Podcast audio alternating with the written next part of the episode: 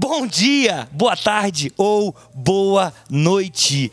Vem, vem, vem, vem para mais um programa do canal do Clóvis. Hoje um programa especial, porque programas que temos convidados é um programa especial. E hoje estou aqui com uma amiga de muitos anos, não vou falar quantos anos para preservar nossas idades, é, mas estou aqui com a minha amiga Juliana. Muito boa noite, bom dia ou boa tarde, Juliana. Bom dia, boa tarde, boa noite.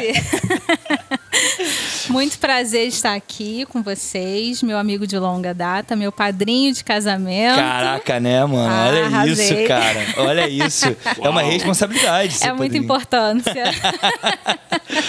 Tô aqui com meu amigo de sempre, Brian. Ah, tô cansado hoje. Agora tu tá nessa, né? De ficar dando. Jogar ali uma, uma coisinha, né? O quê? De Do quê? programa e tal. Não, eu tô cansado, Cristiano. Vou fazer um desabafo aqui, já não aguento mais. Minha cabeça já tá, assim, no limite, entendeu? Não, não aguento esse podcast, ter que gravar. No limite já. então. Isso é burnout. E tô aqui com o patrão, o chefe, o rei do universo, Clovis. Estar sempre presente me deixa exausto. Vinheta!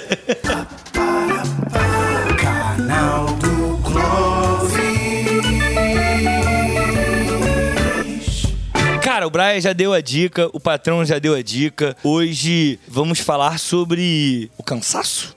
Especificamente o cansaço laboral, né? O cansaço vindo do trabalho. Como é que fica esse cansaço, não só físico, porque muitas vezes as pessoas pensam que o cansaço é sempre físico, né? Porque você faz um esforço muscular e tal, um esforço muito grande. Mas não, a gente tem também esse esforço mental, essa, esse cansaço mental que para mim é muito preocupante. Mas para a gente começar, eu acho que é fundamental a gente passar a bola para quem entende da coisa, para psicóloga dessa mesa aqui. Queria pedir a Juliana para pra dizer, né, se existe alguma relação ali entre o trabalho, se é possível ter essa relação do trabalho com esse, esses, esses transtornos mentais, por exemplo. Pode ser? Pode ser. Fique à vontade aí, o tempo é seu. É super possível. Inclusive, no Brasil, a gente tem uma alta muito grande né, nos transtornos mentais, principalmente causados pelo trabalho. Ansiedade, depressão, o estresse mesmo no trabalho é, eleva muito os níveis de transtornos mentais na sociedade. A gente passa por um momento muito crítico, principalmente com a pandemia, por conta do estresse gerado por situações adversas, né? Situações de home office, é, e até de quem não está em home office, né? Do, do- da preocupação de sair de casa. Então, o estresse e o cansaço mental, eles triplicaram agora nessa época, né? E aí, a- a- Ju, você falou uma coisa que eu acho muito interessante, que é a questão do home office, né? E eu acho que é fundamental a gente entender que por mais que algumas pessoas levem o trabalho para casa, a gente tinha uma separação. Existe o trabalho, o espaço físico, que, por exemplo, a galera da Baixada Fluminense é muito comum aqui no Rio de Janeiro trabalhar no Rio, vamos pegar assim. Então existe o trabalho que eu pego a condição, eu chego lá, e existe o meu espaço de casa, o meu lar, que aqui as leis são diferentes, tipo biquíni cavadão. Lembrei agora do minha casa que é meu reino. E aí eu fico pensando que por conta da pandemia, essa estrutura quebra, né? Quebra, quebra muito, não só em relação ao trabalho, como em relação a outras coisas, né? É, a história que a galera estava tendo de malhar em casa, né? De fazer tudo que você faria fora, fazer dentro de casa. Mas a gente remete o nosso lar a um local de descanso. E aí, quando você vai malhar em casa, você se força a isso, você está tirando essa ideia de local de descanso. E a mesma coisa é o trabalho. Se você precisa trabalhar em casa, você tira a ideia de local de descanso e você acaba se cansando ainda mais do que se você tivesse ido, né? De- tivesse todo o trajeto que é cansativo, mas em casa você acaba cansando mais. Inclusive por você não se impor limites. É muito comum que as pessoas não se imponham limites, porque você não almoça mais em uma hora porque não tem ninguém para fazer para você. Você vai ter que fazer, então você vai levar mais tempo. E aí, consequentemente, você já acorda ligando o computador, você já acorda trabalhando, você não tem aquele tempo do seu café da manhã, você não tem a hora certa de bater ali seu ponto, né? Para quem trabalha nesse regime e aí você vai levando o trabalho para você não acumular para amanhã, você leva até mais tarde, porque você já está em casa mesmo não tem o trajeto. Então acaba que esse cansaço vai aumentando conforme você vai misturando as coisas. E essa separação é essencial para fazer dar certo. Nossa, Deus falou comigo agora, cara. É, então, Tocou fundo no meu coração. Na real, essa eu- pregação eu, aqui. eu vou dizer uma Eu coisa. vi minha realidade a, não, toda a descrita Juta ali. tava falando aqui e eu só tava pensando, eu falei, cara, eu espero muito que o Brian e o Clóvis peguem. Muito. Porque o Clóvis é, é o cara que eu conheço que trabalha mais do que o Brian ainda. O Clóvis é papo de ele me mandar mensagem às vezes duas da manhã, que ele tá trabalhando, duas, três da manhã. E aí eu acordo muito cedo pra correr e, tipo, seis horas da manhã, quando eu tô voltando da corrida, mando mensagem pra ele, ele me responde. Falei, mano, calma aí. O que aconteceu? Ele não, ainda não dormi, não. Mas é só na. Terra já são quase 8 bilhões de pessoas. Então, assim, é muito trabalho. É muito trabalho. É, mas vai, Brian, desculpa. Não, eu só, eu só fiz esse comentário mesmo, porque de fato isso acontece e eu vivi isso, né? Então, eu sou professor, Castelano também, e a gente entrou nesse regime do home office. E de fato é isso, né? Você pensa, cara, eu tenho que preparar uma avaliação, eu vou fazer logo hoje, mas esse logo hoje você está num horário que não é o seu horário de trabalho, né? E- mas você se sente talvez se compensando de alguma forma, porque você está adiantando alguma coisa. Mas tem uma, uma coisa aí do, do nosso mundo hoje que eu queria colocar na, na, na- mesa aqui pra gente discutir, que é talvez essa sensação de que a gente nunca consegue terminar alguma coisa. Eu acho que isso tem muito a ver, né? total, total, Essa coisa mano. do cansaço, assim. É, você sempre tá em débito, você sempre tá se sentindo em falta com. Parece eu preparando aula da semana. Falei, puta que pariu, faltam três. É. Eu acabo duas, falei, desgraça, faltam cinco agora. É, e- e- É uma conta que nunca fecha, E tá ainda ligado? tem a, a, pra galera que. Mas não é assim, Brian. Olha lá, já começou a me interromper.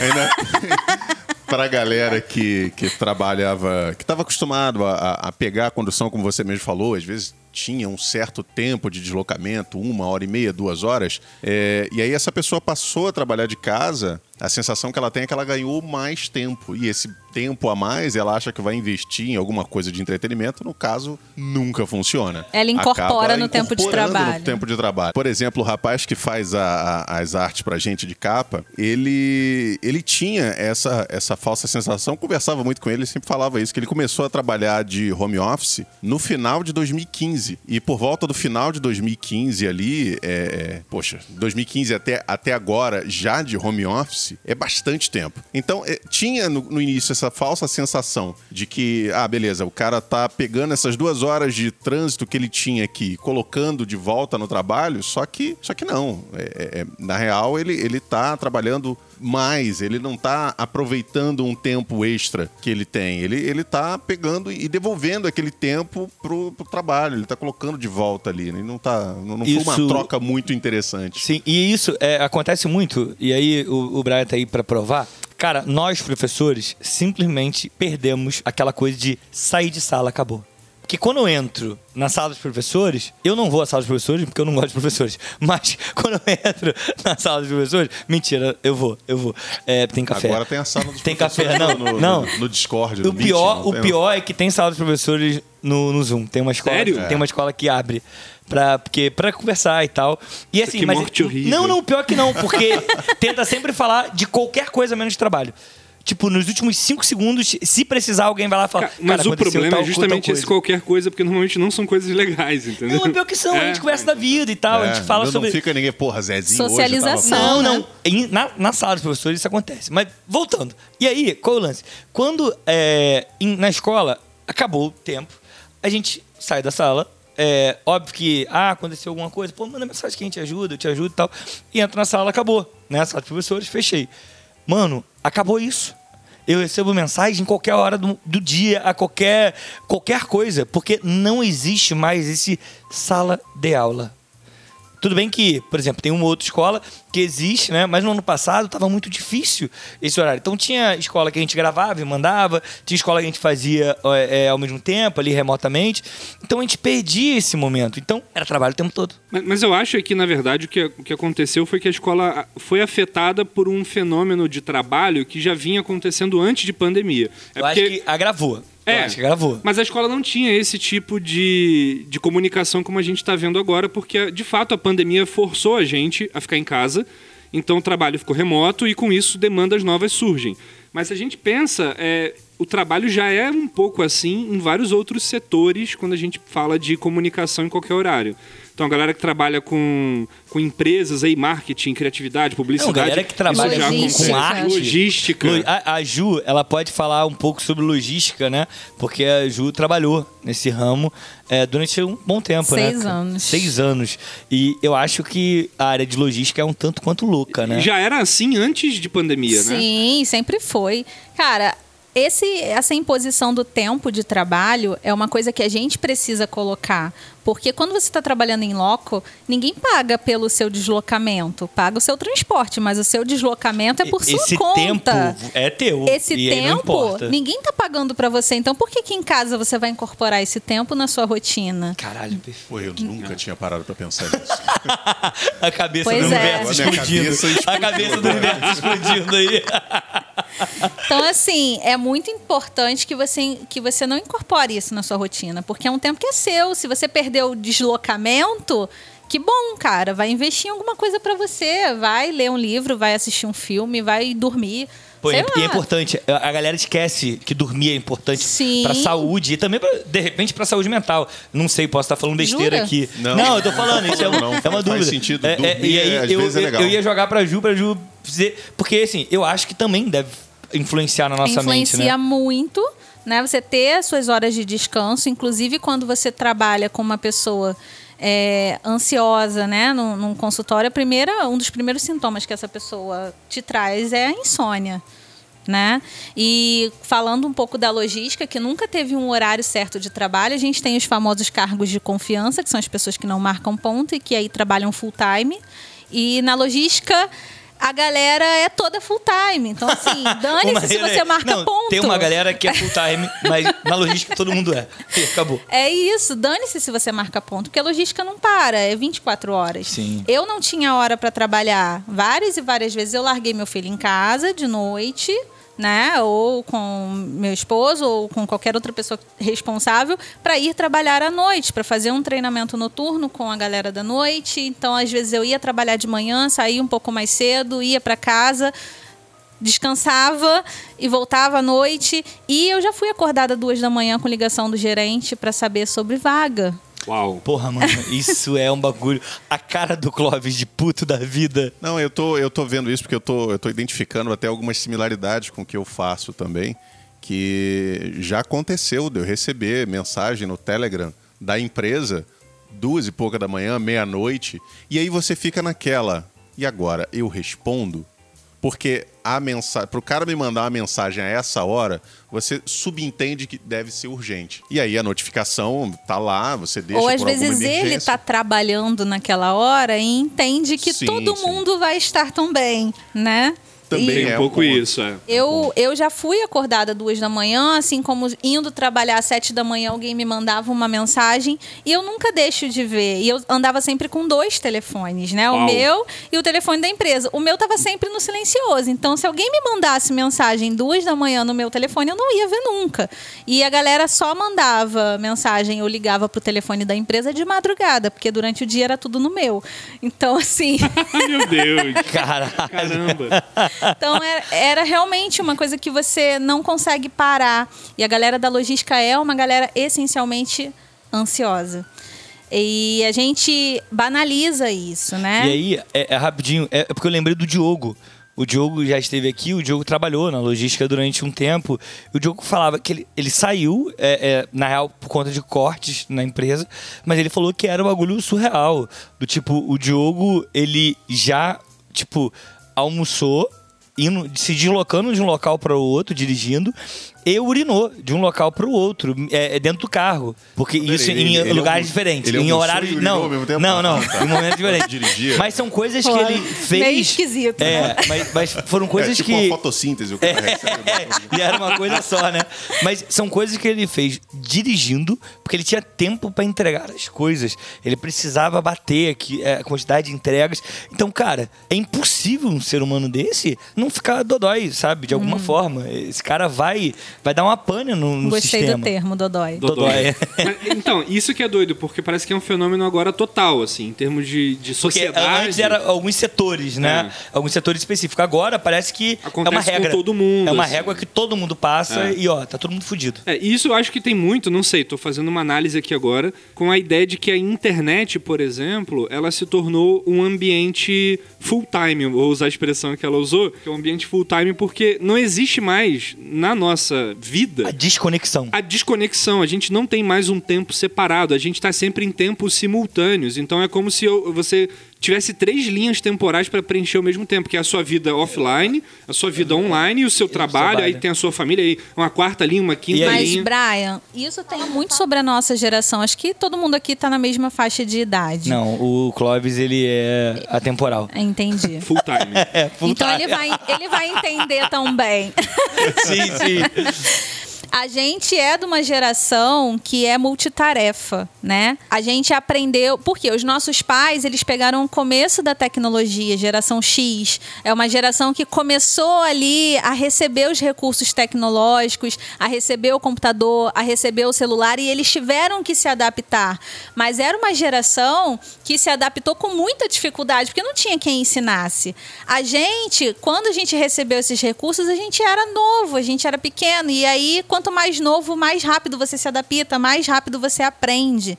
Né? Criança aprende as coisas muito Total, rápido. total. Então a gente foi crescendo dentro dessa tecnologia e os nossos pais, para dar o que eles não tiveram, eles entupiram a gente de coisas, né? Aí a gente tinha um monte de curso, a gente tinha que estudar muito, a gente tinha que fazer um esporte, a gente tinha que jogar o videogame que ele não teve a oportunidade de ter. É uma criança já muito ocupada, né? Exatamente. E aí a gente cresceu multitarefa.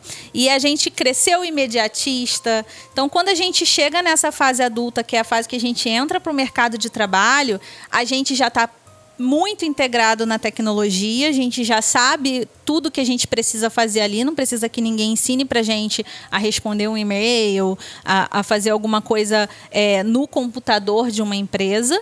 E, e isso traz uma, um, um nível de informação muito grande para gente e a gente está sempre buscando mais, a gente está sempre querendo muita coisa. Eu, eu sou uma pessoa ansiosa eu me trato disso, né? Eu tenho a minha psicoterapeuta e eu demorei muito para tratar isso porque eu sabia que isso ia influenciar na minha vida profissional. Porque eu amo muito o que eu faço. Eu escolhi ser psicóloga não para trabalhar dentro do consultório, que é bem diferente do que as pessoas fazem, né? As pessoas fazem psicologia para trabalhar na área clínica. Eu fiz psicologia para trabalhar no RH. E quando eu escolhi isso, eu sabia que era um ritmo frenético. Que ia ser punk, né, Eu sabia cara? que era louco, mas é, é muito mais louco quando você está trabalhando dentro de uma logística. É muito mais louco ainda quando você é uma pessoa que tem senso de dono e quando você é da nossa geração. Porque eu conheci muita gente da geração X que trabalha com RH e estava super tranquilo, porque está fazendo carreira numa empresa, está há muito tempo lá trabalhando no RH e, e vai no fluxo, sabe? Recebe o pedido e executa. Ah, você tem tantas vagas, vamos executar. A nossa geração não, ela quer se informar de tudo, ela quer saber de tudo. Ela quer saber como é que funciona o negócio, qual é a parte financeira, a parte da logística. Ela quer saber de tudo. E aí isso traz uma. A gente chama de infoxicação, né? Perfeito. Você se É intoxica bom termo, de né? Informação. É, é, é. E você não acha que isso talvez tenha alguma relação com o- a situação atual, onde se demanda ser multitarefa? Porque se você for pegar dos anos 90, 80 para trás, uma pessoa que fazia uma função, ela pegava aquela função e desempenhava aquela função provavelmente Meio até o fim da fordista vida. isso, né? Meio É. fordista. Ainda né? um pouco nessa lógica. um técnico de telefonia, ele iria ser técnico de telefonia do começo ao fim da vida. Poderia ser, né? Se, se, se assim quisesse. E, e- e hoje não. Você não pode se contentar. Você não pode fazer só uma coisa. Porque é, se faltar aquela coisa, você precisa ter outra. E, e É às vezes isso. você precisa complementar a renda, então você tem que saber fazer várias coisas. Clóvis, a geração X é a geração dos 60, 70, né? Anos 60, anos 70, anos 70 que estava economicamente ativa, que estava no mercado de trabalho justamente em 80, 90, que era quando a gente estava nascendo, né? Quando a gente estava ali, é- era isso, você fazia carreira numa empresa, você ficava 25 anos numa empresa, se aposentava numa empresa. A nossa geração é imediatista, a gente já acha que com 30 anos vai estar com a vida resolvida, ganhando um baita de um salário, tranquilão, viajando o mundo Com carro, com É. né? A gente, a gente tinha essa sendo influencer ilusão. no Instagram. Eu ia falar isso agora, Exato. cara. Eu ia falar isso agora. Então, já é uma outra geração. É. É, A gente está aprendendo com essa geração que é a Z, É, né? tem essas é, é, nomenclaturas. citando essa questão do Instagram, ainda tem também essas influências vindas de redes sociais, YouTube que demandam, olha, é, é, você precisa fazer esse curso aqui, porque senão você tá ferrado. Ah, você quer ficar rico? Toma isso aqui, faz esse curso e tal. Quer ficar rico? Arrasta pra cima.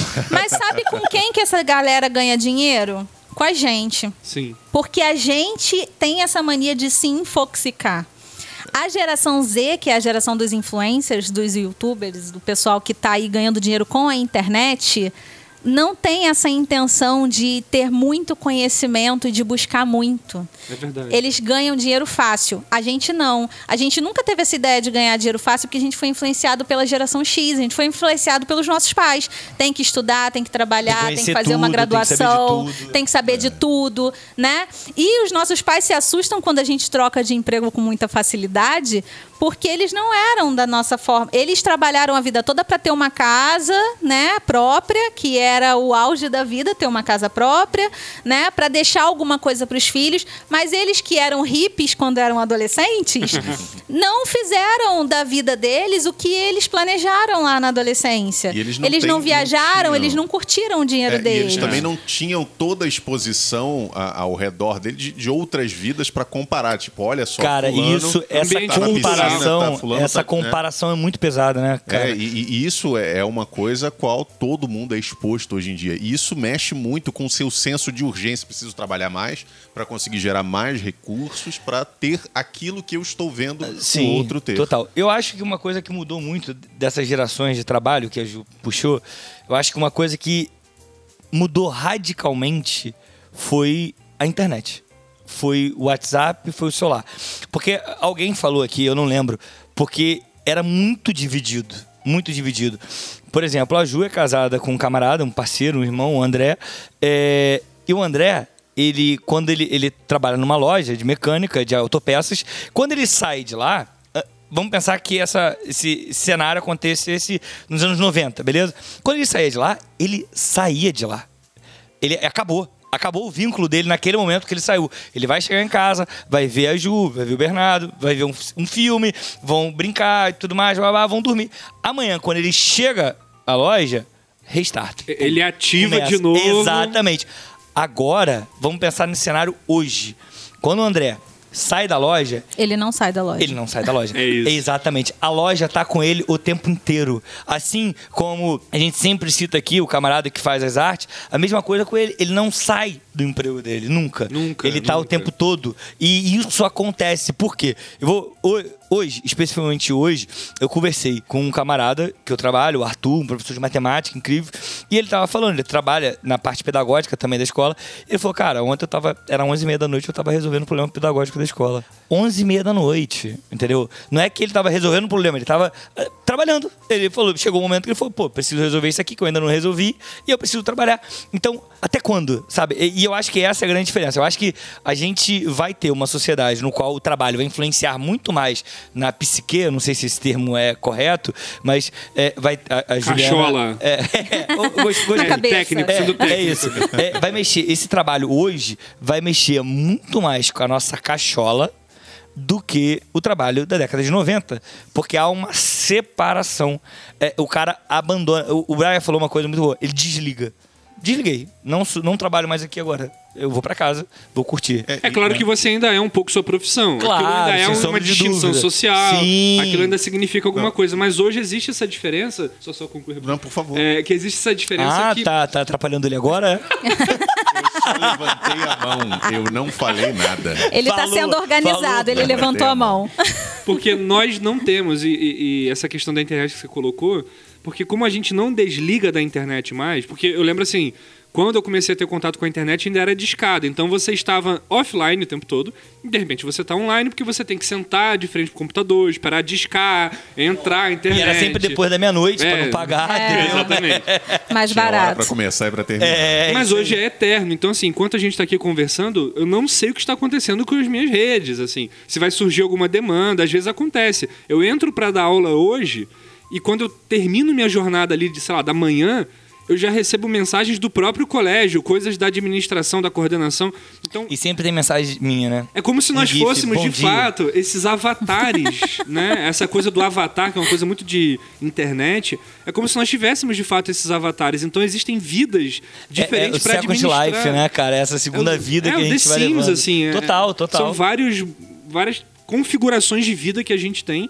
E aí o trabalho, como nossa sociedade e nossa geração, como a Juliana estava falando, foi educada para o trabalho, né, para formação, para especialização, para estudar.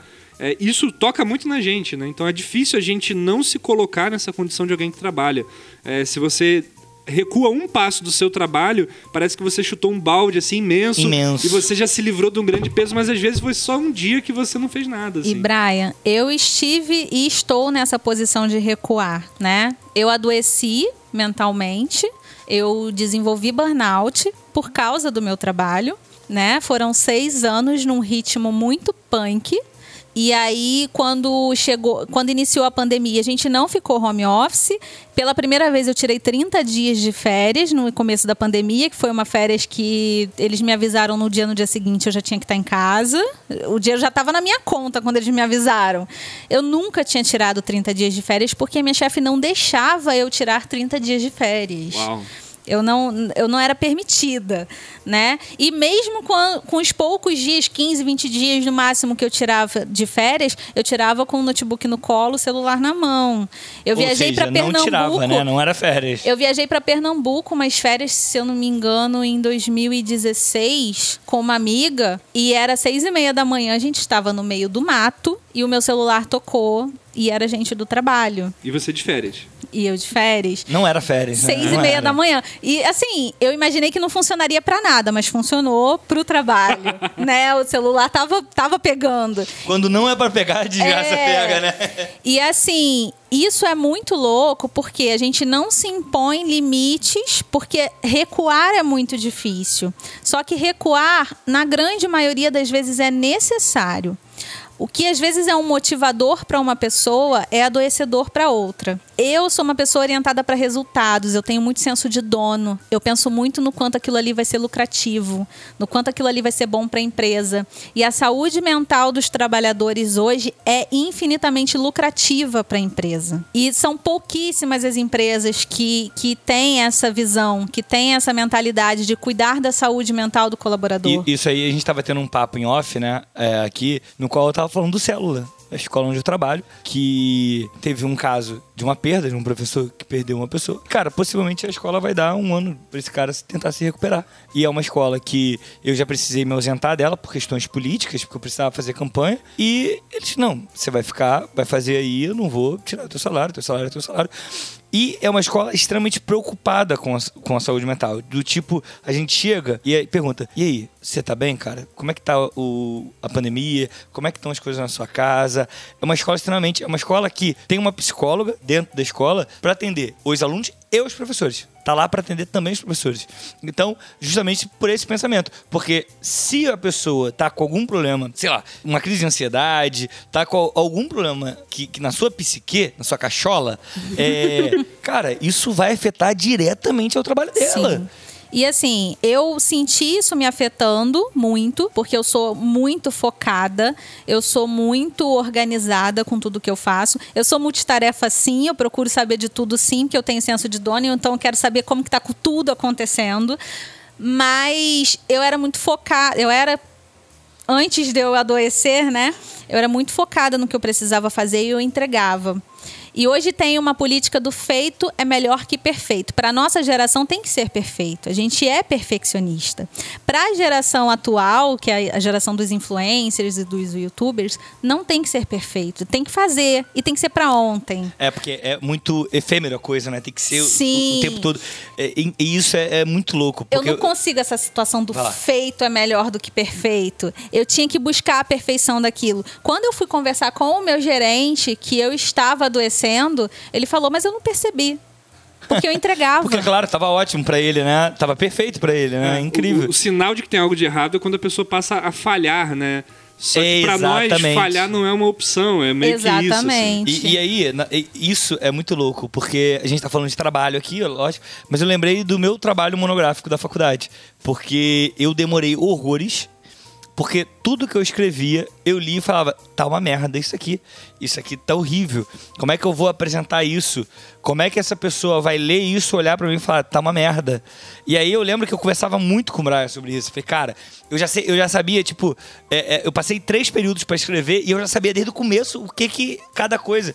Tanto é que quando eu levei o texto pro Brian, eu lembro até hoje que a gente sentou na cozinha dele, tomando um café, e falei, mano, isso aqui vai entrar a introdução, já, é, vai entrar um- um uma nossa, uma citação tal, isso vai entrar uma citação tal, isso vai entrar uma citação. Então eu já sabia exatamente. O Brian, eu falei, não, mas tá faltando alguma coisa. O Brian, eu lembro até hoje, o Brian, não, cara, tá faltando nada, não.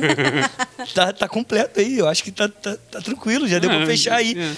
Porque é justamente isso, de tipo, eu não posso falhar. Eu tenho que conseguir, eu tenho que chegar ao máximo, eu tenho que, que entregar perfeitamente. E por conta disso, eu demorei três períodos pra me formar. Por conta dessa neura de que eu preciso entregar. E, e não só isso, e você se alimenta mal, e você perde sono, e você Porque eu estraga virava à noite, coluna. eu virava à noite E- tentando. seja, eu não você- tinha uma cadeira gamer, minha cadeira era horrível. então, é, porque agora a gente, eu e o Brian, durante a pandemia, a gente trocou muita figurinha. Eu, o Brian e o Clóvis pra tentar comprar uma. Eu comprei a mesma que o, que o Clóvis, eu tô muito satisfeito, o Clóvis não. O Brian comprou outra porque perdeu a venda daquela, mas tá satisfeito.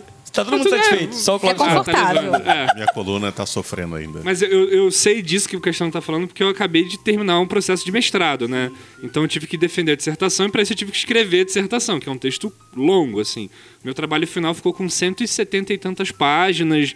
Eu falei até com o Castanho, mais de 500 notas de rodapé, então foi um trabalho volumoso, extenuante. E eu tive que dividir isso com vida pessoal, cuidados com a casa. Até mesmo a trabalho. gravação, né? Até E mesmo a gravação. A gente cancelou a gravação Isso, já. porque falou, ó, não tem condições, Pra poder tá escrever. muito cansado. Só que assim, pra escrevendo. entregar, e foi um- uma defesa boa, foi elogiado e tudo mais, mas assim, minha coluna se estragou, eu dormi mal, me alimentei mal, tô com colesterol alto, tô com vários problemas, porque eu estava entregando aquela perfeição. Então tem essa coisa meio sacrificial do trabalho, né? Vocês Assim. são professores e vocês podem observar isso muito melhor do que eu na geração atual, né? Não é assim que eles Não é tratam. assim que eles trabalham. Não, totalmente diferente. Eles não totalmente fazem dessa forma. Deles, ah, eu fiz. É isso. Pô, mas faltou isso aqui. Tá, mas pelo menos eu fiz. É isso aí. É. É. E, cara, eles e é são- natural eles pra eles. É, é funcionam totalmente assim. natural, totalmente. E pra gente é muito absurdo, tanto quanto é absurdo pros nossos pais que a gente troque de emprego com tanta facilidade, porque o outro oferece um salário maior. Exatamente. Né? Não, você tem que fazer carreira, você tem que se aposentar em algum lugar.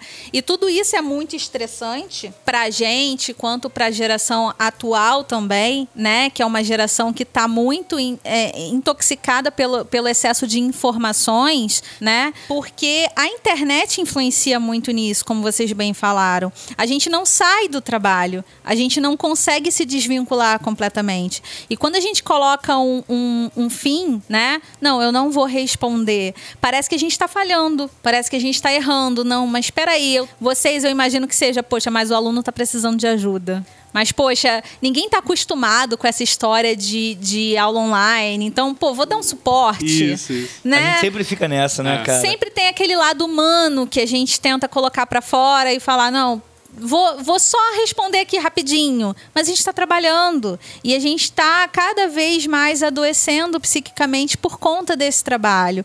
Eu adoeci porque eu trabalhava full time, porque eu não me impus limites e a culpa não é de ninguém, a culpa é minha. Né? E a empresa que eu trabalhava tinha um setor que tinham seis psicólogas era muito grande, eram mais de 25 mil colaboradores, então assim. Nossa Eram senhora. é, é, seis psicólogas pra essa gente toda é Mano, pouco. Não, é, não dá conta, não dá conta. Só é muita gente- cachola. A gente começou a fazer um, um, um trabalho durante a pandemia de acompanhamento das pessoas que estavam adoecendo. Né? E esse acompanhamento não foi feito só por essa equipe de psicólogos da matriz, ele foi feito a nível Brasil. E a gente tinha reuniões semanais com isso. Uau. Então, assim, era muito louco que a gente estava sempre conversando uns com os outros, sempre trocando figurinha, a gente via as pessoas adoecendo e a gente não podia fazer nada. É muito louco isso. E a gente estava adoecendo. Eu diagnostiquei burnout num colaborador que tinha 10 anos de casa, coordenador que já estava gritando pedindo ajuda há muito tempo, falando: E- eu preciso ninguém de viu, né? ajuda, eu preciso de gente. E a pandemia foi a grande desculpa para a redução dos quadros de funcionários de todas as empresas. Sim, total, né? total. E aí ele ficava, eu preciso de gente, eu preciso de gente, eu não estou aguentando. Ele trabalhava com um cliente muito chato, um cliente muito exigente. E aí esse colaborador adoeceu. Ele foi para o INSS, porque burnout hoje afasta as E- E, pessoas. e desculpa te cortar, é, é porque eu acho que seria interessante dar uma explicação sobre síndrome de burnout pra galera que não conhece, nunca nem ouviu falar, porque na real a gente tá tratando esse podcast inteiro sobre isso, Sim. só que a gente não, não Até agora a gente não o termo citou, né? técnico. Então, fique à vontade, use seu diploma pra explicar.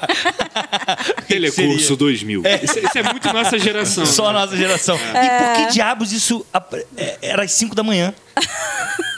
Você tem que acordar desde cedo Porque estudar, você- trabalhar. Porque você vai trabalhar depois dele. É, real, é claro. Vai lá. Então, o burnout, ele é uma síndrome, né? E que está começando a ser considerado como transtorno mental, justamente para que haja o afastamento do, do trabalho por conta desse transtorno. Porque as síndromes, elas não afastam do trabalho, elas não são consideradas doenças, né? Elas não são caracterizadas lá no CID-10, né? Não existe essa classificação. Então, ele está virando um transtorno para que esse afastamento consiga acontecer do trabalho. É um estresse relacionado ao seu labor. É basicamente isso. É um estresse que vai te causar crises de ansiedade. Quando a gente fala dessas crises de ansiedade, eu posso falar com muita autoridade, porque eu passei por isso. É você ter uma taquicardia no meio do dia sem motivo você ter falta de ar, você ter uma crise de choro, várias e várias vezes, porque desde o começo da pandemia eu acabei ficando sozinha, porque o meu setor inteiro foi demitido. Nossa. Lembrando que são 25 mil colaboradores, né? Então, basicamente não foi o setor inteiro. Eu tive uma jovem aprendiz e a minha coordenadora demitida. Inclusive, eu tinha a. Eu era prioritária para assumir o, o cargo dela até então, mas aí no meio dessa, dessa pandemia, esse cargo ele foi reduzido, né? Então, assim, o que eu estava ali esperando essa promoção há tempo, me preparando e tudo mais, foi por água abaixo. É, e a menina que era assistente, ela foi transferida para um outro setor. Aí vem essa, essa história do multitarefa, né? É melhor que você saiba fazer em outro setor, que você saiba fazer de tudo um pouco, do que você ficar desempregado. E as pessoas vêm se. A nossa geração se sujeita a esse tipo de coisa justamente pela questão de não falhar, de não estar desempregado. Né? A gente vai se sujeitando a essas condições, a sofrer assédio, a gente vai se sujeitando à violência no trabalho, a gente vai se sujeitando a cargas horárias excessivas, porque a gente precisa do trabalho. E a gente de fato precisa, a gente precisa se manter, precisa manter a família, precisa ter o nosso conforto. Tem, cada um tem uma prioridade para o Cada seu um tem uma dinheiro, necessidade cada um ali, tem uma né? necessidade. Só que esse trabalho, ele não pode te adoecer, porque doença não dá em poste, doença dá em gente. Cara, é muito bom isso, né? Se você É- é adoece, triste, você não é trabalha. Bom, mas é triste, né? Entendeu? E eu me vi assim, eu me vi adoecendo. Eu, eu acabei de. O, o coordenador estava na minha frente falando sobre o que estava acontecendo com ele. E eu falei, cara, tu tá com burnout. E assim, óbvio que eu não, não foi numa única conversa, eu já conheço essa pessoa de muito tempo e a gente já vinha conversando antes. E eu falei, cara, procura o psiquiatra urgente, você precisa se afastar, porque a hora que isso ficar muito ruim, você pode desenvolver uma depressão. Tem gente que se suicida por conta do estresse do trabalho. E isso é muito sério. Muito sério. E ele se afastou e quando ele retornou, o que, que aconteceu com ele? Já tinham duas pessoas exercendo a função dele, que fazia sozinho, e ele foi desligado da empresa. Isso é muito comum. É, essa pressão ainda é um, é um outro ponto que acaba fazendo com que muito profissional que está nesse, nesse ponto de burnout acaba tentando esconder isso, deixar de lado, justamente com medo de, de ah, vou me ausentar, mas eu ocupo um cargo aqui que é fundamental para o desenvolvimento da empresa de e algum tem modo. um outro ponto também, chefe, que é a, o trabalho como sendo uma distinção social em si. Eu trabalho em tal empresa, eu exerço tal função. Como se fosse um status. né? Exatamente. É, a- acaba sendo um status social estar naquela empresa e por conta disso eu autorizo o patrão comer o meu rabo. Entendeu? É isso. Ou porque de fato tem um salário bacana, tem vantagens Sim, e benefícios. claro, eu, claro. conheço- eu tenho uma pessoa próxima a mim que tá com burnout. Agora, nesse momento, tá passando pelo processo terapêutico e psiquiátrico também, porque tá sendo medicada para isso. É, trabalha em banco, né? Gerente de banco. E aí ficou numa situação específica lá onde ela foi colocada num- numa área específica onde era muito estressante, ela lidava com o público diretamente. E ela era a única pessoa que ficava naquilo, então aquilo foi cansando, foi estressando, foi estressando. Teve uma vez que ela deu uma surtada, xingou o cliente, meio que perdeu um pouco a, a razão, assim. E, e com isso ela acabou sendo é, afastada, justamente porque foi considerado um acidente de trabalho, né? Essa que era a argumentação que estavam tentando levar para a INSS. Enfim, aí tem todo um debate. Aí é, é- é uma coisa interessante, porque ela foi afastada, legal, porque ela saiu do espaço onde estava gerando toda essa ansiedade nela. Mas aí entra uma outra questão que é você atrás da psicóloga, da psiquiatra, você atrás de INSS. Ou seja, você não descansa, na verdade. Não. Você já chegou no seu limite dentro daquele espaço de trabalho, você conseguiu alguma coisa né, que vai te ajudar, mas aí você entra num outro processo que é super demorado, que é super complexo, é, Na cansativo. verdade, você trocou só um fluxo pelo outro, né? Mas você continua Sim. sendo é, é, numa situação de estresse muito É claro que você- muito eu pergunto a ela como é que ela tá, ela fala, não, tô melhor, né? Mas as sensações é, em relação ao trabalho, por exemplo, se eu falo assim, mas pensa aí você, se você voltar, como é que vai ser? Ela fala, cara, só de pensar já me ataca o meu negócio. Ela trabalha numa agência de uma cidade e ela uma vez teve que ir à agência de outra cidade para poder sacar dinheiro. Trabalha no banco, a pessoa tem conta bancária. Ela falou que só de entrar na agência, não era a agência dela, mas só de entrar na agência do banco, aquilo já deixou ela nervosa. Então, é assim, a- o a negócio situação que o o- o estresse ele está diretamente ligado ao trabalho. Não tem como você dizer que é outra é, tem relação com outra coisa na sua vida, né? E às vezes você está trabalhando no que você gosta, você está trabalhando no que você escolheu, que era o meu caso, né? Eu não não tava, não caí ali de paraquedas e não era por pura necessidade, era o que eu escolhi. Eu ganhava um bom salário, eu estava numa empresa gigantesca, eu tinha um status social, né? E aí se torna mais difícil ainda você procurar ajuda. Eu sou psicóloga. Eu sabia exatamente o que eu precisava fazer para melhorar daquilo. Mas eu demorei para procurar ajuda e, e digo mais, eu só procurei porque um amigo do trabalho ligou para uma dessas seis psicólogas da empresa e falou: Juliana está precisando de ajuda. E quando que ele percebeu isso? Quando eu dei um fora no meu gerente no meio de uma reunião. Eu poderia ser demitida ali e perder o status social, perder o plano de saúde para eu me tratar. Eu poderia ter perdido tudo ali e ficar muito pior do que eu estava, né? Porque a grande, a grande pressão psicológica que a gente sofre também, né? Se você está um mês de férias em casa, você sabe que tem para onde voltar, mas depois que você não tem mais trabalho, você volta para onde? Como é que você ganha dinheiro? O que você vai fazer da vida? Né? Mas você está desempregado agora, você... E assim, eu quando eu tive o prazer de trabalhar com pessoas que identificaram isso e que puderam me ajudar. Né? Esse, esse colega de trabalho, o próprio gerente, nesse, nessa reunião que eu acabei dando um fora nele, quando terminou a reunião, que saiu todo mundo da sala, ele me chamou e falou: Ju, vai ter um feriadão aí, aproveita e vai ver seu filho, porque ele sabia que meu filho estava na casa da minha mãe, que é longe por conta de pandemia e tudo mais. Ele falou: aproveita vai ver seu filho, tira uns dias de folga em casa. E assim, ele viu que aquela ali não era eu e não era mesmo. Eu tava dando fora em todo mundo, sabe? Eu tava distratando as pessoas e não era, não é o meu perfil, né? O meu perfil de trabalho, as pessoas me reconheciam por ser é, a menina do RH, né? eu me dava bem com todo mundo. Quando eu ia à noite, as pessoas faziam festa que eu tava lá para dar um treinamento. As pessoas gostavam dos meus treinamentos, gostavam de me ouvir porque eu era sempre muito simpática com todo mundo. Eu não tinha paciência. Eu já não queria mais ir à noite noite, eu já não queria mais ir nem de dia, né? Eu acordava, parecia que eu estava indo para o matadouro. E era uma é, é, o que eu escolhi, eu estava numa baita empresa com um salário legal, com benefícios legais, e por que que eu estava me sentindo daquela forma?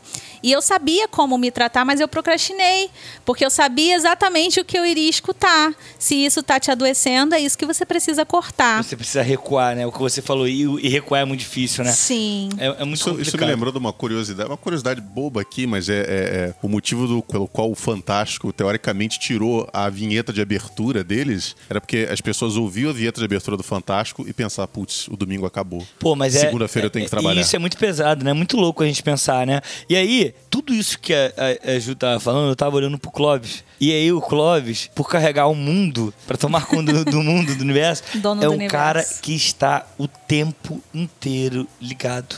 Não, eu tô, ela tá falando isso tudo aí, eu tô ficando preocupado, porque eu tô me vendo em tudo que ela tá falando. Eu tô realmente preocupado. Eu sei, eu tô vendo a sua cara, por isso que eu tô aqui falando. A galera em casa não consegue ver, mas eu tô aqui. Mesmo se fosse vídeo, não veria, porque a gente ia esconder. Aí. O Clóvis veio para um programa e recebeu uma consulta, né? É, cara, exatamente. Eu acho e eu acho que não uma- só ele, eu acho que terapia. todos nós aqui da mesa, sabe? O Brian também precisa ouvir muito isso. O que que você tá falando? É, é, eu acho que isso é muito pesado, porque- mas eu acho que isso é fundamental. A gente vive é, com a pressão familiar também, como a Ju fala, é, falou muito bem, do tipo, olha, por exemplo, o, o, o, o pai do Brian tá numa empresa há muito tempo. Eu lembro que quando eu trabalhava na Tijuca, quando eu tinha 19 anos, ele já estava lá. Sim. Ou seja, isso já tem um bocado de tempo. Cara, meu pai trabalha nessa empresa desde os 19 anos dele. Meu pai tem 66 agora. Então, eu não sei fazer conta, não. Então tem muito tempo, Meu pai é funcionário dos Correios há quase 30 anos. cara. E defendo os Correios contra a privatização. É, só pra deixar um recado aqui. Aí, o, o André, o companheiro da, da Ju, também tá há 17 anos numa empresa. Então, assim. É, ele, isso- ele já nasceu velho, ele é, da geração passada. É, e aí, mas isso é muito louco, é muito louco, porque a gente para pra pensar que a gente tem uma pressão familiar também, do tipo, eu fico imaginando a Ju virar pros pais e falar, olha, eu vou sair do meu emprego porque eu estou adoecendo. E eu fico imaginando a cara do tipo, como assim? Você vai sair do trabalho? A minha mãe até hoje não entende muito bem o que eu faço na terapia. Porque assim. as Você é pessoas- psicóloga, não precisa de terapia, Não, né? é isso, é isso. Esses dias eu, eu, eu tô fazendo online, né? E aí ela tava lá em casa, eu falei, eu vou entrar no quarto e ninguém me chama, não deixa o Bernardo entrar lá porque eu vou pra terapia. Minha mãe, ué, mas você que vai fazer ou você vai, se- vai se consultar? Tem um espelho lá no quarto, ela vai chegar e vai ficar falando. Eu falei, não, eu, eu vou ser a, a paciente, né? A cliente, que hoje a gente chama de cliente. E ela ficou assim, mas por que, que você tá fazendo terapia? Eu falei, nossa, mas ontem eu tava com taquicardia no trabalho, mandando mensagem amor de desesperada. Deus, eu né? quero pegar minhas coisas e ir embora. E a pessoa tá perguntando por que, que eu tô fazendo terapia. Mas você fez 5 anos de faculdade e não adiantou? É meio que isso, né? E assim, o psicólogo, principalmente, ele precisa Claro, fazer mano, terapia. eu fico imaginando. Que ele é- é- só absorve, né? é Uma esponjinha Tá né? de todo mundo. E é, é louco porque mesmo eu adoecida, e todo mundo sabia que eu estava adoecida, porque o RH ele tem aquele status social, né? Aquela coisa da imagem. É, para eu estar aqui desconstruída hoje com essa roupa, não tá com um terninho, não tá com um salto, não tá toda padrão RH, isso também mexe muito com o meu psicológico. Eu troquei de roupa umas 30 vezes para vir para cá. Porque eu não podia vestir o que eu queria, né? Cara, que doideira, né? E aí, quando, quando eu comecei a ir pra empresa de tênis, sem maquiagem, com o cabelo amarrado num coque, as pessoas logo perceberam, ela não está bem. Isso aí já foi, já foi um aviso de que eu não estava bem. E assim, eu tinha muitas pessoas que gostavam muito de mim por eu ser sempre muito simpática, eu estava começando a dar fora em todo mundo.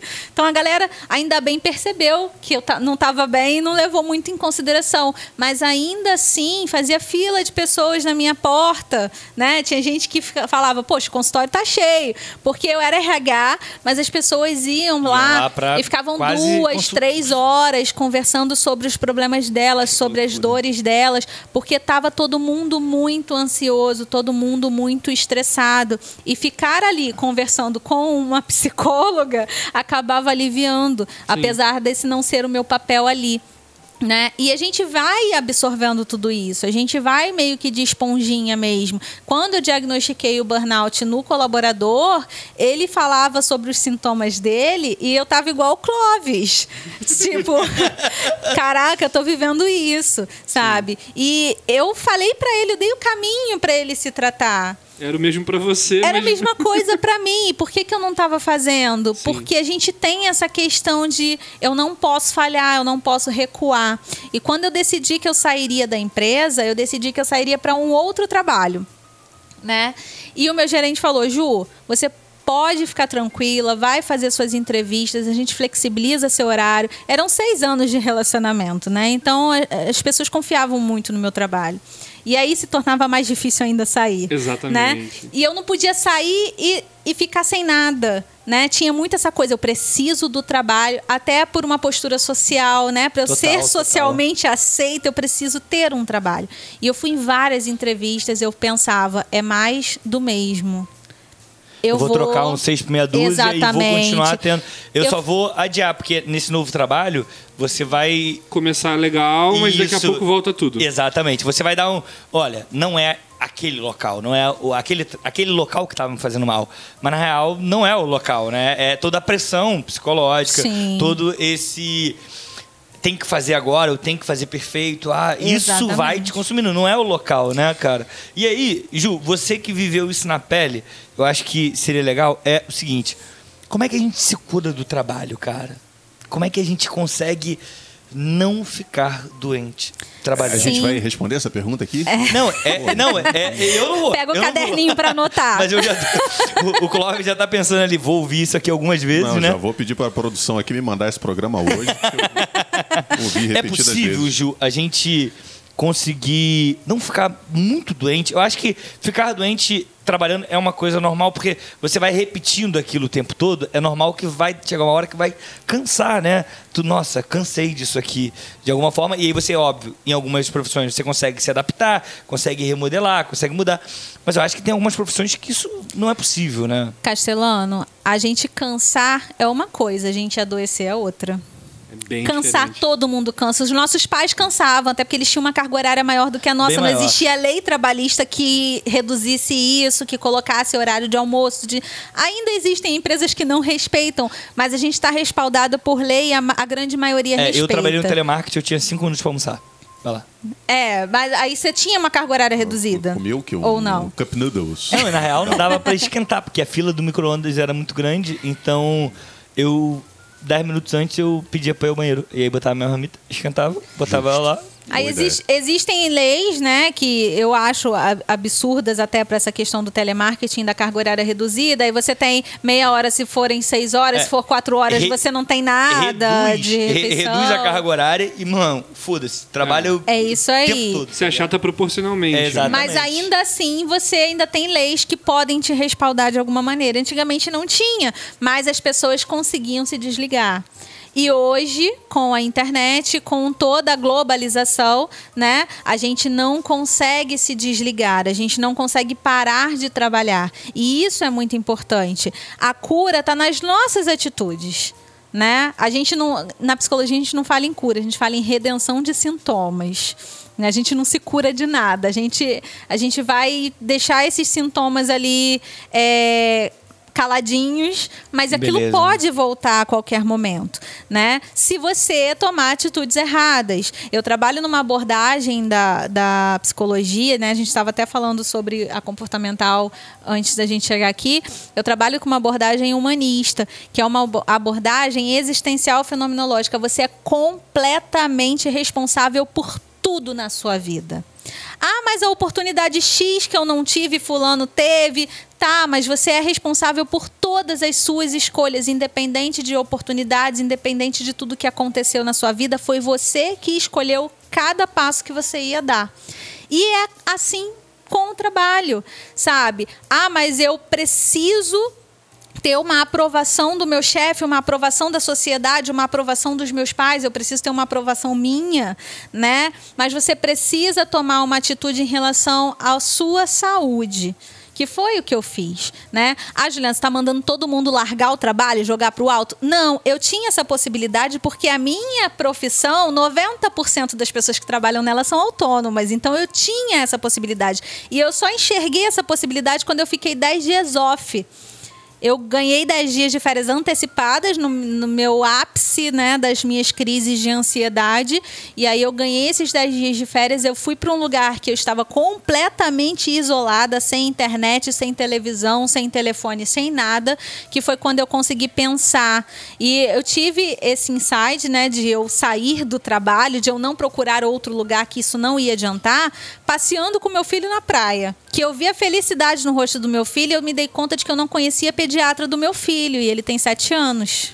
Caraca, maluco, olha, Olha isso, cara. Todas as vezes que o meu filho precisava tá ir ao médico, olhando, e eu eu, pedi a minha mãe, que mora na região dos lagos, para vir para cá para levar o meu filho ao médico. Olha que louco isso, Uau. porque tamanho, o meu senso de responsabilidade, o meu senso de contrato com as pessoas. E na terapia foi quando eu aprendi né? Eu- olha só, a psicóloga falando que aprendeu na terapia a firmar contratos comigo mesma, né? Foram muitos exercícios de autoconhecimento, muitos exercícios de autocuidado, e você só consegue se curar ou se redimir desses sintomas quando você se conhece, quando você sabe o momento de parar, quando você sabe quando aquilo está sendo um motivador para você, porque metas podem ser motivadoras para uma pessoa e completamente adoecedoras para outras. Total, total. E aí, eu fico pensando, cara, é possível a gente fazer a relação. A gente falou o programa todo sobre trabalho, né?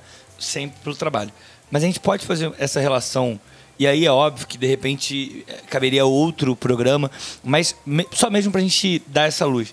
Teria como a gente fazer essa relação também para com o estudo? Muito. Muito. Porque a gente, principalmente a nossa geração, não sabe quando parar. Né? Eu estava na crise de ansiedade e eu virei para mim mesma e falei: eu vou estudar um monte de coisa da clínica porque eu vou sair do meu trabalho e vou começar na área clínica. E aí eu me matriculei duas pós e dois cursos de clínica. Caraca, meu irmão. Adianta o quê? Tu sai do Nada. trabalho, mas aí tu pega uma outra missão e se embola nela. Exatamente. E fica Então- 24 horas ali. tudo é uma questão de autoconhecimento. Até onde você consegue ir, até onde você pode ir, né? Até onde você pode deixar que as pessoas usufruam do seu trabalho, né? É, ah, mas é só uma resposta numa mensagem. É só uma resposta que está te tomando um tempo que você poderia estar fazendo outra coisa. E eu precisei, eu preciso ainda ir me controlando em relação a isso. Todo mundo precisa se controlar muito em relação a isso. Porque não é uma chavinha que a gente vira e fala, não, agora eu tenho horário específico para trabalhar e um horário específico para descansar. Não. É uma coisa que é diária. A gente vai aprendendo, a gente vai controlando isso diariamente. E, e é uma luta contra um movimento muito grande da, da cultura, da sociedade, do modo como ela está configurada hoje, né? Tem um, um filósofo aí que tem feito bastante sucesso é, no Brasil, que é o Byung-Chul Han, ele é um sul-coreano. Ele tem um livro que vendeu bastante, que é o Sociedade do Cansaço, e é um livro onde ele teoriza sobre como mudou a configuração subjetiva né, da, da sociedade de um período onde você tinha uma certa sociedade disciplinar, onde você marcava as coisas por tempo e espaço, né? Então você tinha hora de entrar, hora de sair, punições e restrições. Ou seja, é tudo baseado numa uma espécie de castração, né, do indivíduo e das relações sociais. E a sociedade que ele identifica no século XXI é uma sociedade do desempenho. Onde todo mundo se esforça muito para ter desempenho. Ou seja, ninguém está te obrigando necessariamente a fazer alguma coisa. Você que está buscando essa excelência, esse desempenho.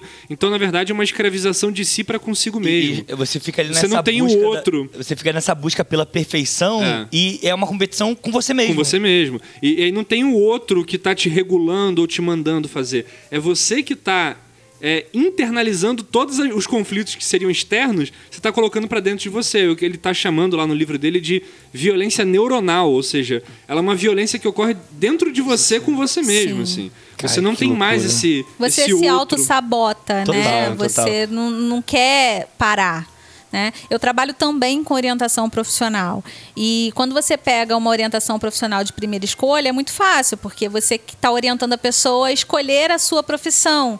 Mas aí você pega pessoas que estão escolhendo profissões que não têm nada a ver com seu perfil e que vão adoecer lá na frente. Estão escolhendo profissões pelo dinheiro, ou pelo tempo de curso, ou pelo valor do curso, né? E quando você chega para essa pessoa lá na frente e pergunta: e aí, você está trabalhando com o que você estudou? Não porque eu não me identifiquei, porque o, o bate-papo, né, que eu já até fiz no, Sim, no pré-vestibular, né? Total. O bate-papo com um profissional da área é crucial para você entender o que você realmente quer fazer da sua vida. Então, a, a gente já começa a adoecer ali no momento que a gente está escolhendo, né? No momento que a gente está estudando, a gente já está adoecendo, porque é a gente está pressão- estudando para os outros, não para gente. Eu estou estudando porque ah, o, o mundo valoriza o médico.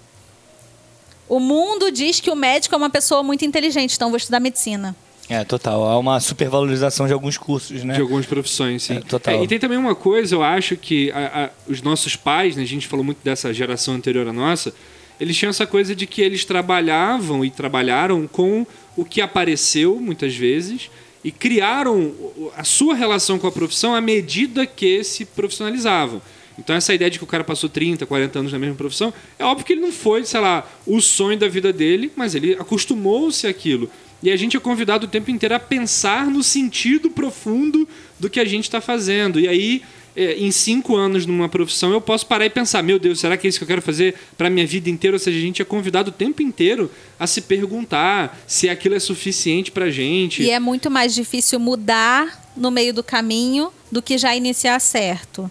Né? Eu mudei no meio do caminho não porque eu tinha iniciado errado, mas porque eu adoeci por não travar. Agora tem gente que muda no meio do caminho porque está numa profissão completamente diferente do que ela é. E esse autoconhecimento é, É, fundamental, né? fundamental Isso no me faz me lembrar minha, processo. minha vida acadêmica, né, Braia? Eu comecei em jornalismo, passei ali por pedagogia, fui fazer massoterapia e terminei em letras. Eu gosto muito do massoterapia. Assim, eu acho muito Porque é bom. muito É, aleatório. é muito nada a ver com as outras. né? Então, eu iniciei, eu fiz dois, prestei dois anos de vestibular público para arquitetura e fui estudar psicologia numa particular.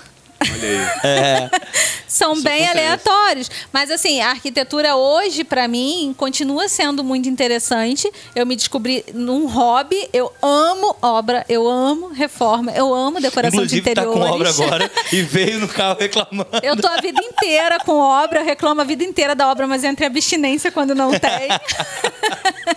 Muito bom. Então, assim, a gente escolhe. Esse, esse autoconhecimento ele vai ser crucial, tanto quando a gente está estudando, quando a gente está ali escolhendo a nossa profissão, quanto quando a gente precisa mudar, quando a gente está adoecendo porque a gente não está feliz, porque a gente não está satisfeito.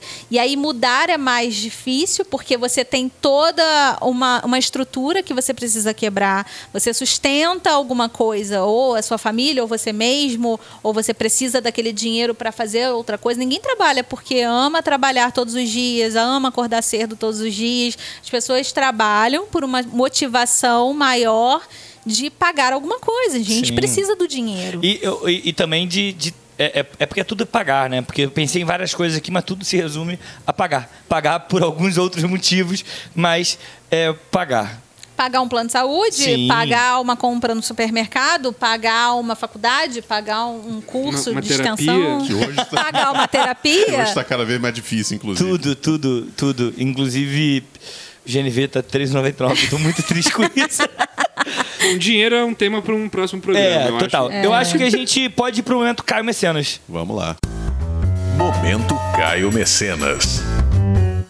Bem, eu vou deixar a Ju fazer as honras, né? No momento Caio Messias, eu não preciso explicar. A Ju, ao contrário do Diogo, acompanha o podcast e sabe o que acontece nesse momento. Pena que ele não vai saber que você falou Não, isso. não, porque ele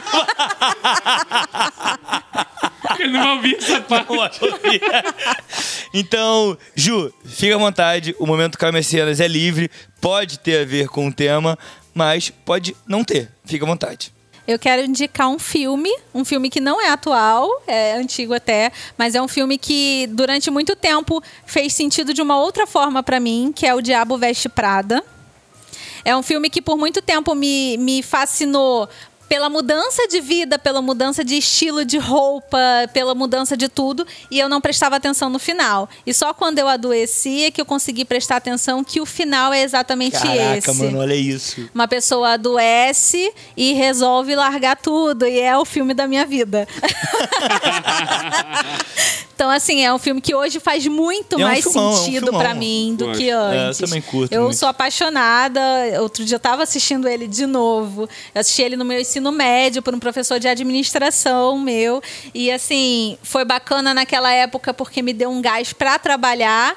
Mas acabou que me ensinou de forma diferente, né? A sua relação influenciou muito na tua relação com o influenciou trabalho, né? demais na minha relação com o trabalho. Nossa. Legal. Bem, Brian, e a tua a tua indicação? Tá, vamos lá. É, eu vou reforçar o que eu indiquei, que é o livro Sociedade do Cansaço, do Byung-Chul Han. É um livro curtinho, ele tem 100 páginas e as páginas são muito pequenininhas. Você É um tem esse livro? Eu tenho esse Pô, livro. eu aceito emprestado, Eu vou levar também, hoje. tá? Ok. Tô na fila. E é um livro super tranquilo de ler. Óbvio, é um livro de filosofia, então ele vai discutir muitos teóricos da filosofia, vai falar de Platão, vai falar de um monte de gente. É, mas assim, dá pra você pegar algumas coisas ali. Tem frases dele que você pinça, assim, são muito boas pra discutir essa questão. É, eu acho que vou ficar com essa indicação. Eu tinha uma Perfeito. outra que eu pensei aqui no meio do processo, mas acabei esquecendo. Cara, Se eu, lembrar, eu volto. Perfeito, perfeito. Eu vou indicar antes do patrão, porque eu acho que a minha indicação pode ter a ver com a, a indicação dele. Eu acho que não. Eu vou indicar um filme também, um filme um tanto quanto antigo, não é tão antigo, ele deve ser da década de 90 ali, que é um Dia de Fúria. eu acho bom. que é, eu acho que tem tudo a ver é, com o tema que a gente falou. Eu acho que é, é um cara que eu- o filme, assim, eu não vou explicar, não vou aqui dar nenhum nenhuma resenha do, do, do filme, mas é um dia de fúria. É um cara que chegou no limite, no e limite explodiu. dele e explodiu. E Só que explodiu. ele explodiu muito. É, exatamente, ele foi Parece até o Clóvis. É. é isso, eu fico. Exatamente, eu tenho muito medo do que o Clóvis possa explodir em algum momento. Preciso me conter constantemente. É. E a tua, patrão? Vai lá, qual é a sua indicação? Olha, eu, eu me vi uma pessoa doente aqui durante esse papo. E aí, é, diante disso, eu lembrei de mecanismos que eu uso para acalmar a minha cabeça em momentos em que essa fúria está próxima de explodir. Então eu queria indicar aqui uma coisa inusitada, que eu não vou indicar filme, não vou indicar, eu vou indicar um álbum musical Boa. de um artista que é muito conhecido, embora hoje em dia a, a galera mais nova acho que já não conheça, não, não lembre tanto, mas é um disco do Almir Sater com o Renato Teixeira. O disco se chama Ar, A-R. Tem dois discos, o Ar e o Mais Ar. Eu estou indicando o primeiro, os dois são ótimos, mas o primeiro é maravilhoso, assim, quando você estiver muito estressado, põe esse disco para tocar. É, é- é aquela, aquela música sertaneja de raiz, caipira, aquela viola bem Muito tocada. bom, muito bom. Gostosa, traz uma tranquilidade, uma paz. As letras são principalmente uma coisa que hoje em dia está um pouco deixado de lado, mas as letras são eh, sensacionais, fazem você pensar e Dá aquela relaxada. calma, relaxa, coloca, coloca no eixo. Perfeito. Legal. Indicações terapêuticas, já que ele falou sobre música, né? É, sempre que você tiver num nível de estresse muito elevado, é isso, fazer coisas que te deem prazer. Né? Se você sente prazer em correr, nosso amigo Castelano Pô, faz eu, eu, isso. faço, eu faço isso de vez em quando. Se eu tiver muito puto da vida, muito puto, eu tô com tempo, mano, eu boto um tênis e vou correr. O exercício físico libera endorfina, Sim. é hormônio de felicidade, né? Você tá lá feliz da vida Mas correndo. Você bate na pessoa que está com raiva primeiro pra correr, porque é um motivador, né? É uma boa, É nunca motivador. Ouvir música, tomar um banho quente, é, pra galera que tá aí muito acelerada, né? Igual a gente estava comentando sobre almoçar, indo fazer alguma coisa.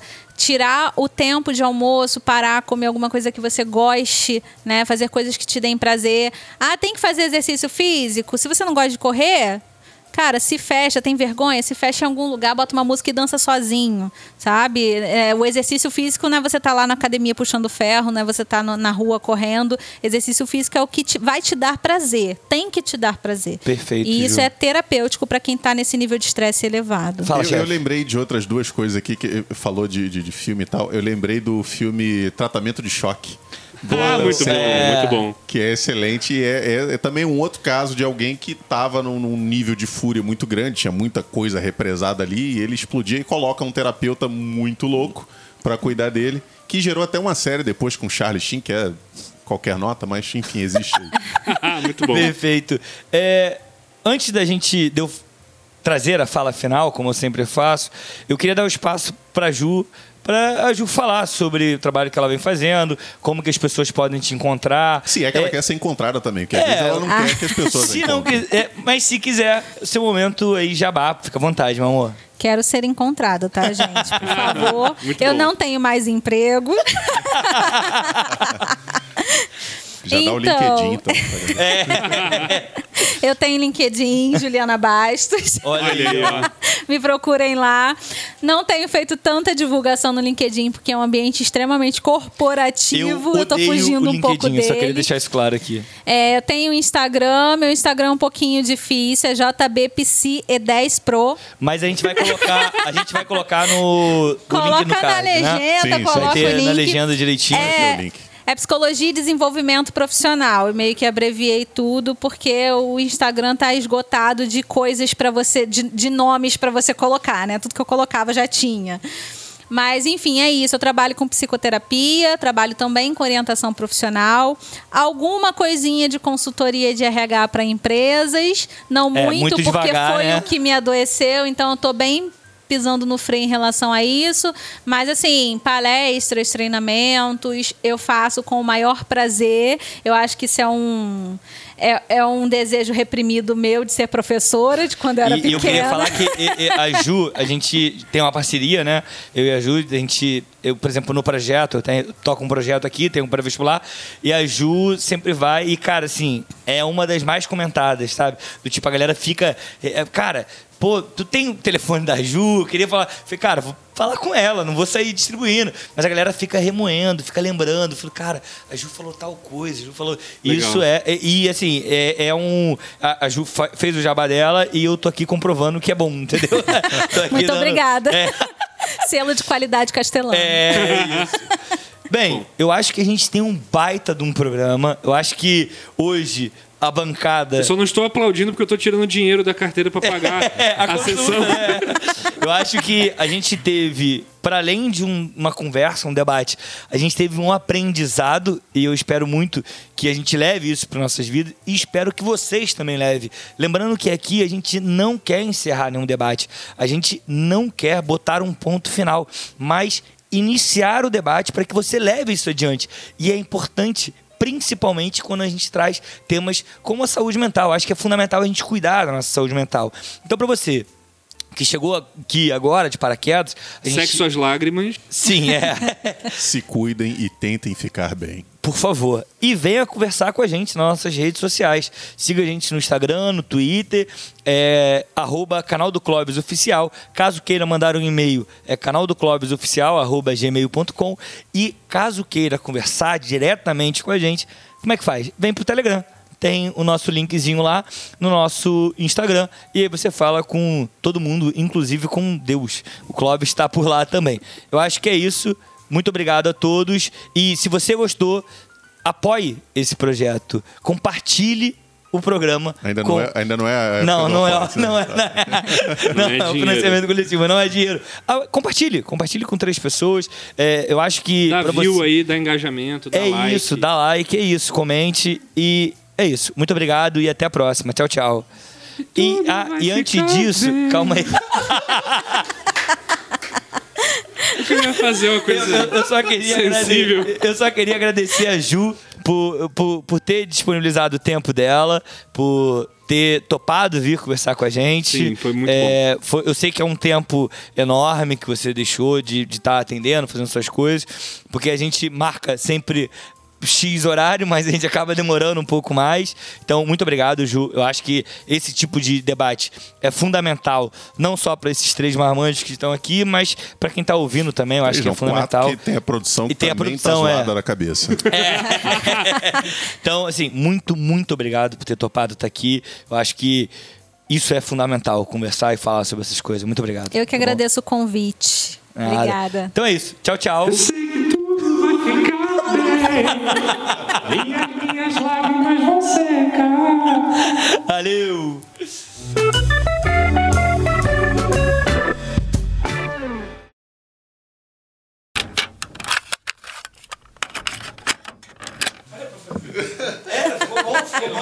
Cara, sensacional. Gente, tem, ele cantou, tem uma música que eu descobri esses dias no Instagram de uma menina que fala muito sobre essa parada de pausa, porque eu não sei o nome da pessoa, não dava pra indicar. eu esqueci completamente.